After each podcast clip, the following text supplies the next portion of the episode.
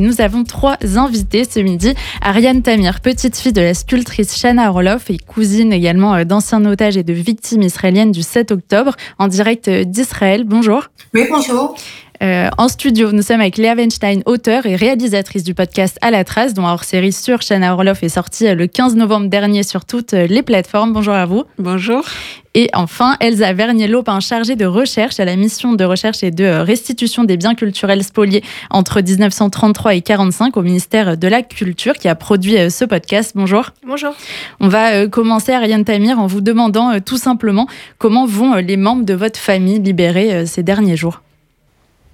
Alors, sur cet otage, six ont été libérés, les trois femmes, les trois enfants, par le plus grand des hasards, ils ont reçu une maison, enfin c'est un accueil provisoire à quelques pas de chez moi, donc euh, on les voit tous les jours, quelquefois plusieurs heures. Ils vont de mieux en mieux. Au début, euh, les enfants chuchotaient, parce que ça fait deux mois qu'on leur disait de ne pas parler à voix haute, ne savaient pas qu'ils avaient le droit de sortir de la maison, et puis ils ont vite compris, et tous les jours, ça va un petit peu mieux. Ils habitaient euh, au kibbutz Be'eri. Vous avez euh, également perdu des membres de votre famille le 7 octobre dans ce kibbutz. C'est un véritable massacre dont vous avez aujourd'hui euh, les échos de façon peut-être encore plus forte que ce qu'on a pu entendre depuis quelques semaines. Oui, au départ, ils étaient dix. Hein, trois ont été, pour finir, identifiés après longtemps, après dix jours, après trois semaines. Donc, vous imaginez, ils étaient brûlés, en fait. Donc, ça a été un choc. Et nous, on se demandait toujours, est-ce que les otages savent ça?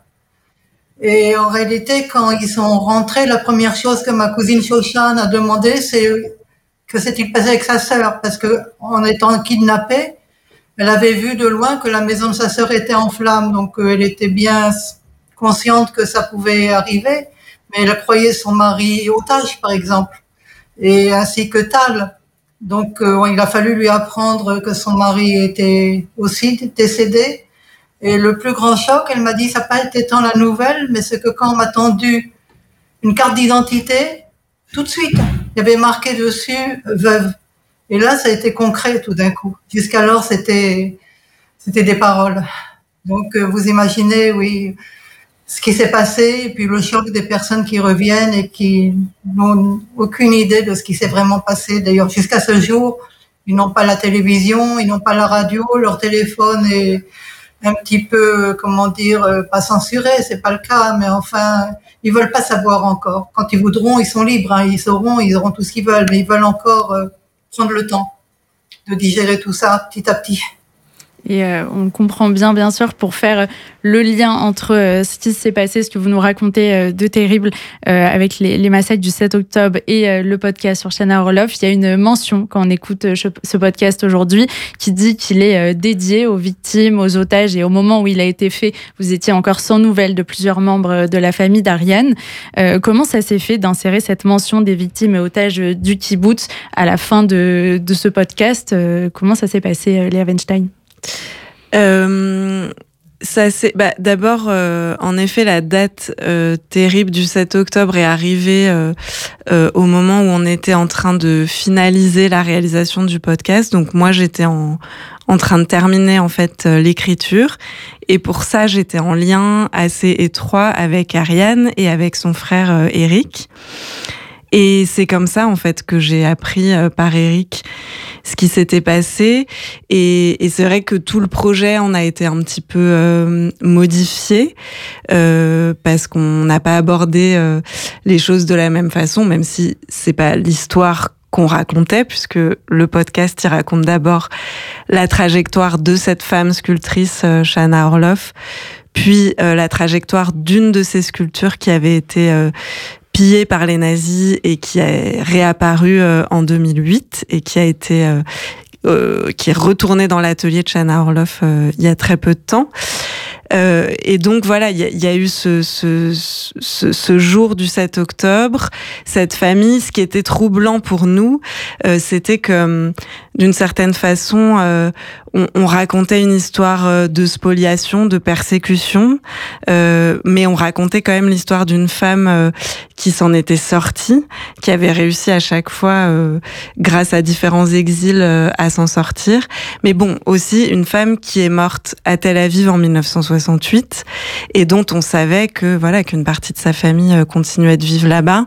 Et c'est David Zivi, donc qui dirige pour le ministère de la Culture cette mission de recherche des œuvres, euh, qui a eu l'idée de d'enregistrer euh, euh, voilà ce, petit son qu'on a mis à la fin pour dédier aux membres de la famille, sachant que c'était entièrement depuis le début un projet qui était porté aussi par la famille de Shana Orloff.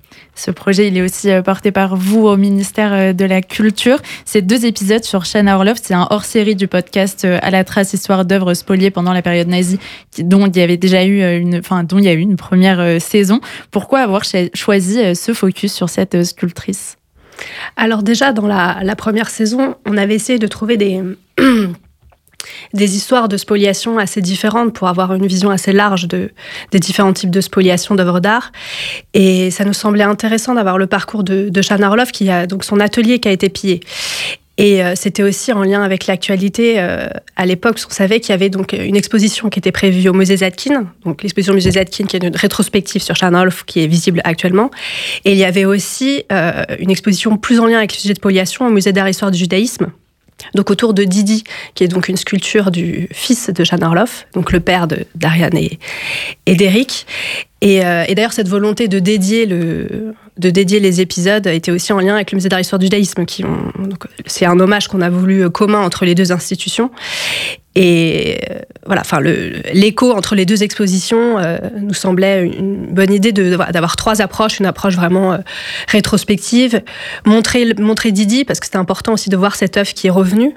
il y a très peu d'œuvres qui sont revenues des, des 140 sculptures qui ont été spoliées à Chadorloff, et donc un podcast qui retrace aussi la vie, la spoliation et le parcours de, de Didi dans l'épisode 2. Donc, tout ça, les épisodes sont d'ailleurs disponibles à l'écoute dans les deux expositions.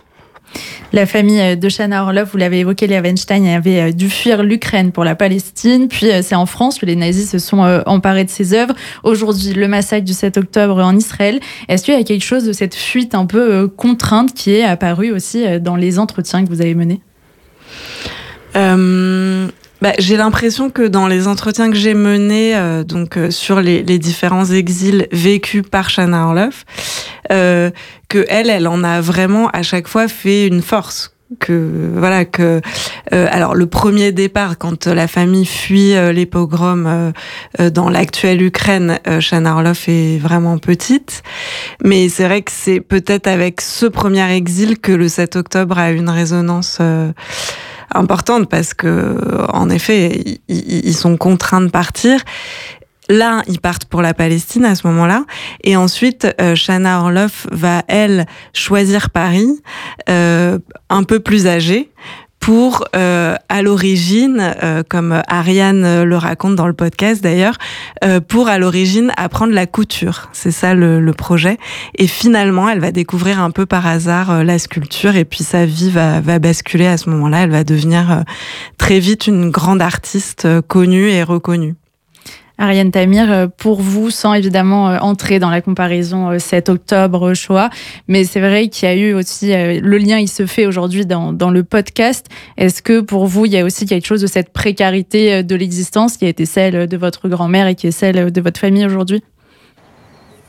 C'est pas tout à fait pareil, hein, parce que quand même au kibbutz, il n'y a pas eu de préavis. C'était du jour au lendemain, passer de petit paradis à l'enfer.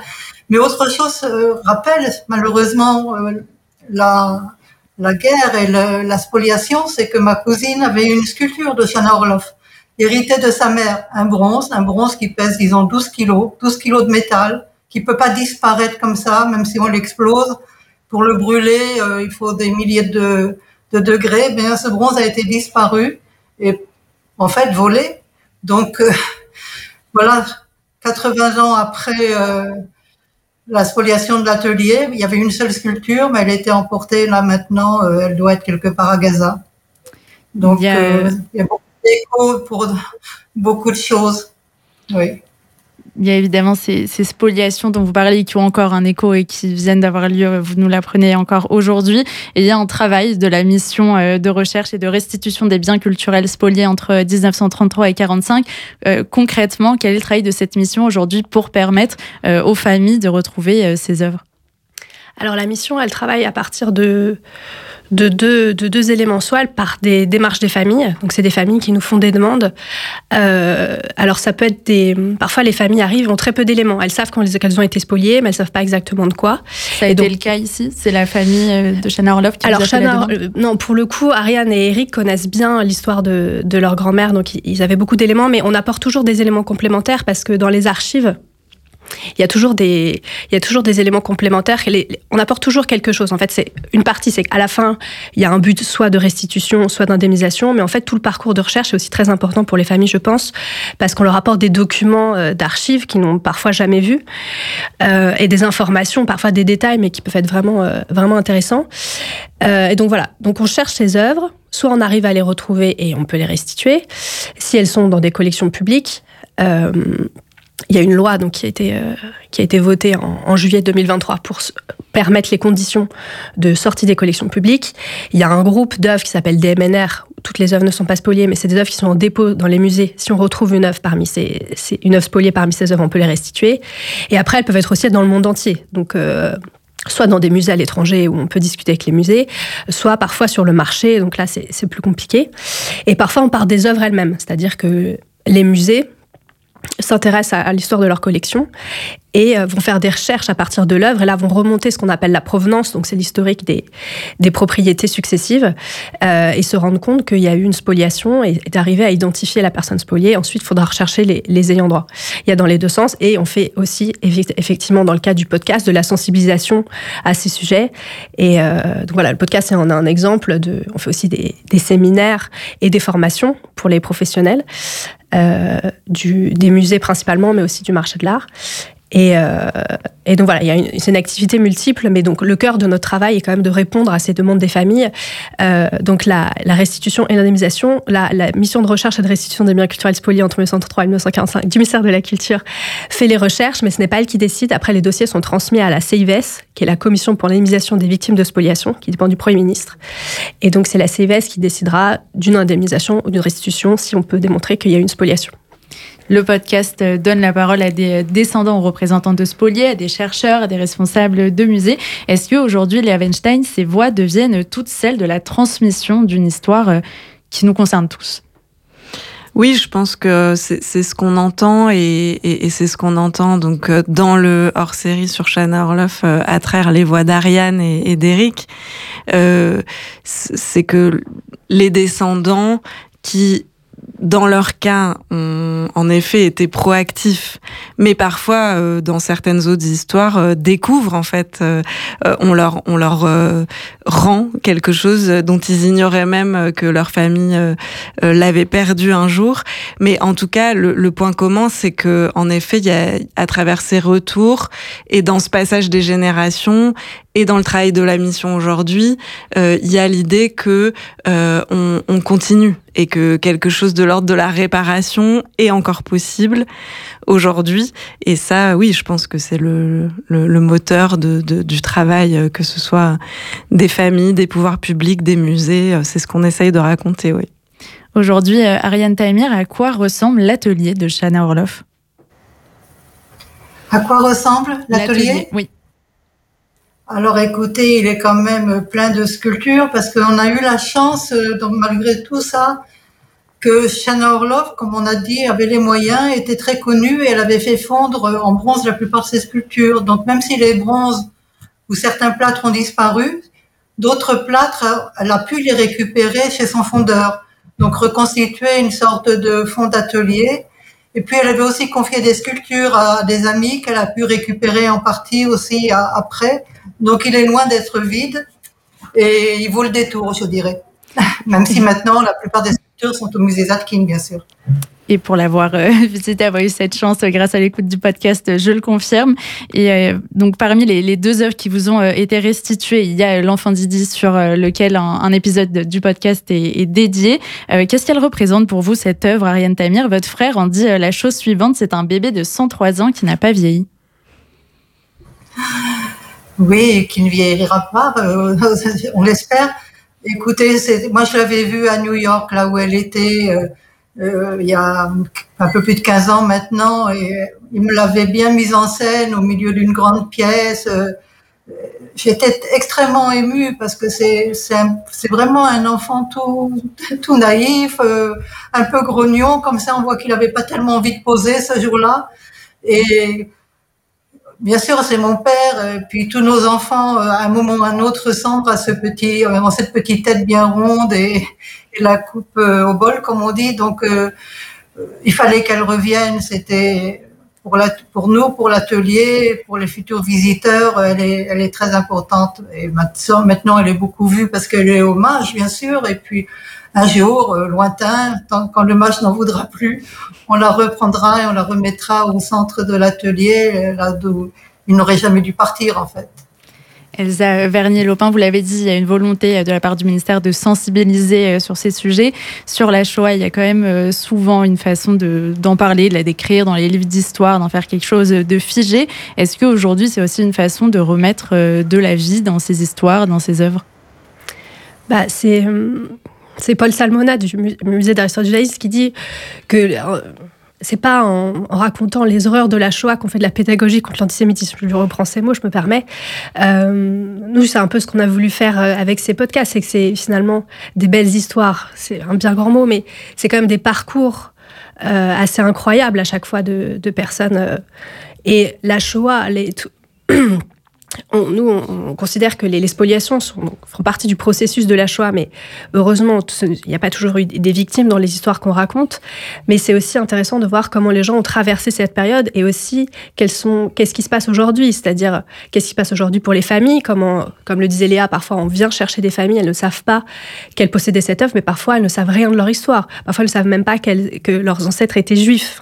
parfois, on, vraiment, on apporte des, informations familiales euh, assez euh, troublantes pour les pour les ayants droit. Donc il y a des répercussions sur les familles, mais c'est aussi pour nous, euh, si je parle du point de vue du ministère et des musées, aussi important pour nous que les musées euh, euh, parlent de l'histoire de ces œuvres qui sont aujourd'hui dans les collections, parce que ça fait, ça fait partie de l'histoire des musées. Ces œuvres-là ne sont pas retrouvées par hasard. Et restituer une œuvre, ce n'est pas que sortir une œuvre d'un musée, c'est aussi rappeler toute cette histoire et redonner aussi des, des, visages à ces gens qui ont été, qui ont été spoliés. Léa Weinstein, euh, comment on aborde par le podcast, donc par la voix, les sons, euh, l'œuvre artistique, un récit euh, de se dire on peut se donner à imaginer tout ce qui se passe, comment ça s'est passé, l'écriture et la réalisation de ce podcast? euh, ça, moi, j'aime beaucoup euh, de, de, voir euh, susciter euh, l'imaginaire le, des, des, auditeurs. Et pour Shana Orloff, comme pour les, les, les précédents d'ailleurs, il faut trouver un équilibre entre décrire dans le, le texte, donc dans la voix off. Je pense qu'il faut quand même décrire un peu et euh, ne pas trop en dire de façon à ce que à travers euh, les témoignages qu'on entend, à travers les ambiances sonores aussi, puisqu'on a enregistré beaucoup euh, dans l'atelier de Chana Orloff et, on entend, même si on voit pas, on entend qu'on est au milieu des œuvres et on et je crois qu'on les qu'on les imagine. Il y en a des très très grandes, monumentales, il y en a des plus petites et on se promène comme ça à travers le son. Donc je pense que ça, marche assez bien. En effet. Et euh, dans une interview euh, pour finir peu euh, avant sa mort, Shana Orloff évoque trois difficultés dans sa vie être juive, être femme et être mère. Ariane Tamir, est-ce que ce sont des traits qui apparaissent dans son œuvre? Est-ce qu'elle est une femme? Oui, bien sûr. Elle a un grand intérêt pour le corps féminin, pour la grossesse, pour la grosse, la femme enceinte, hein, c'est pas un sujet qui était très sculpté. Et bon, c'est vrai qu'après la guerre, il y, a, le baby boom, donc il y avait beaucoup de, est entouré de beaucoup de femmes enceintes, y compris ma mère. Et est-ce qu'elle était juive? C'est vrai, beaucoup de portraits, euh, énormément de portraits sont des personnalités euh, de, du monde juif, international aussi, pas seulement bien entendu, mais on voit qu'elle était quand même dans un milieu, elle n'était pas pratiquante, hein, elle, était, elle affichait pas, elle, elle cachait pas, c'est culturel dans son cas. Et puis euh, qu'elle était, c'est quoi la troisième, qu'elle était sculpteur? Femme. Parce que la... Femme, mère et Pardon? juive. Femme. Oui, femme. Bon, ben, son destin de femme a été évidemment difficile puisqu'elle est veuve très très jeune. Après quelques années de mariage, mon père a un an hein, quand elle perd son mari de la grippe espagnole. Elle se remariera pas. Ça a été vraiment le grand amour. Et mes femmes, je crois que oui, c'était sûrement pas facile d'être une femme seule, mais c'est pas quelque chose qui pouvait l'empêcher de faire ce qu'il voulait. Elle rentrait dans aucun stéréotype. Il n'y a rien qui qui pouvait l'entraver vraiment. Elle était une femme libre avant tout. Une femme libre, c'est sur ces mots qu'on va euh, terminer cet entretien sur euh, Shana Orloff. Un grand merci à toutes les trois, Ariane Tamir, Léa Weinstein et Elsa Vernier-Lopin, d'avoir été euh, avec nous sur RCJ. Le podcast À la trace, leur série sur Shana Orloff, est toujours disponible sur toutes les plateformes d'écoute. Merci. Merci.